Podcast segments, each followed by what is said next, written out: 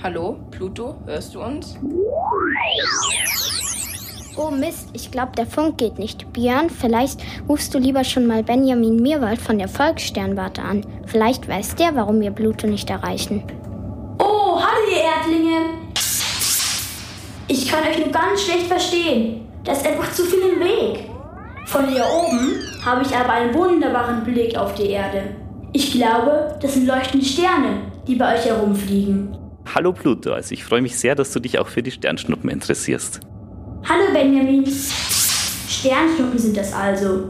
Die sind mir Schnuppe. Ich will doch nur mit den Kurzwelle-Moderatoren sprechen.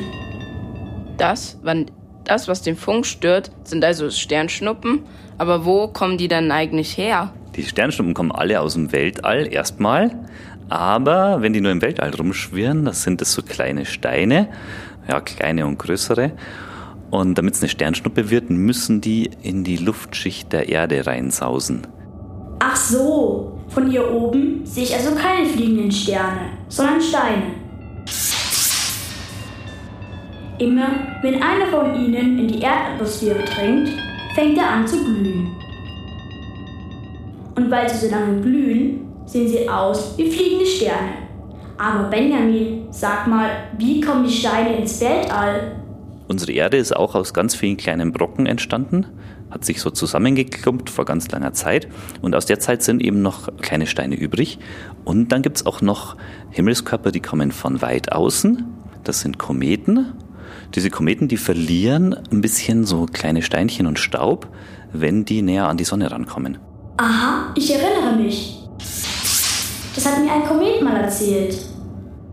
Ja, lieber Pluto, also die Kometen, das sind deine Nachbarn und manchmal kommen die auch zu uns und haben ein bisschen Sternschnuppen im Gepäck. Genau, die hat erzählt, dass sie eigentlich nur aus Eis und Staub bestehen. Das Eis schmilzt dann, weil die Sonne so heiß ist. Und der Staub fliegt durchs Weltall.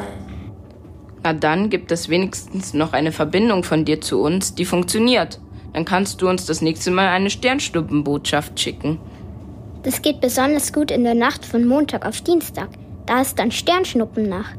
Warum genau in der Nacht, Benjamin? Da war eben vor langer Zeit ein Komet unterwegs, der hat dann später den Namen Swift-Tuttle bekommen und Komet Swift-Tuttle ist an den Sternschnuppen vom August schuld.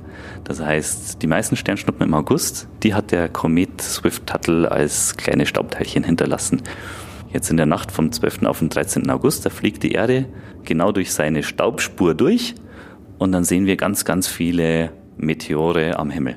Ich habe ja gehört, dass ihr Erdlinge euch etwas wünschen könnt, wenn ihr eine Sternschnuppe seht. Ich wünsche mir, dass ich dich irgendwann mal besuchen kann, Pluto.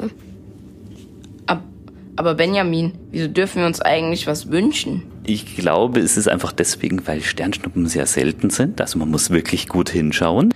Und als Belohnung für dieses genaue Beobachten darf man sich dann vielleicht einfach was wünschen. Und ich sage immer, es funktioniert viel besser, wenn man sich bei jeder zweiten Sternschnuppe auch überlegt, wem man einen Wunsch erfüllen will.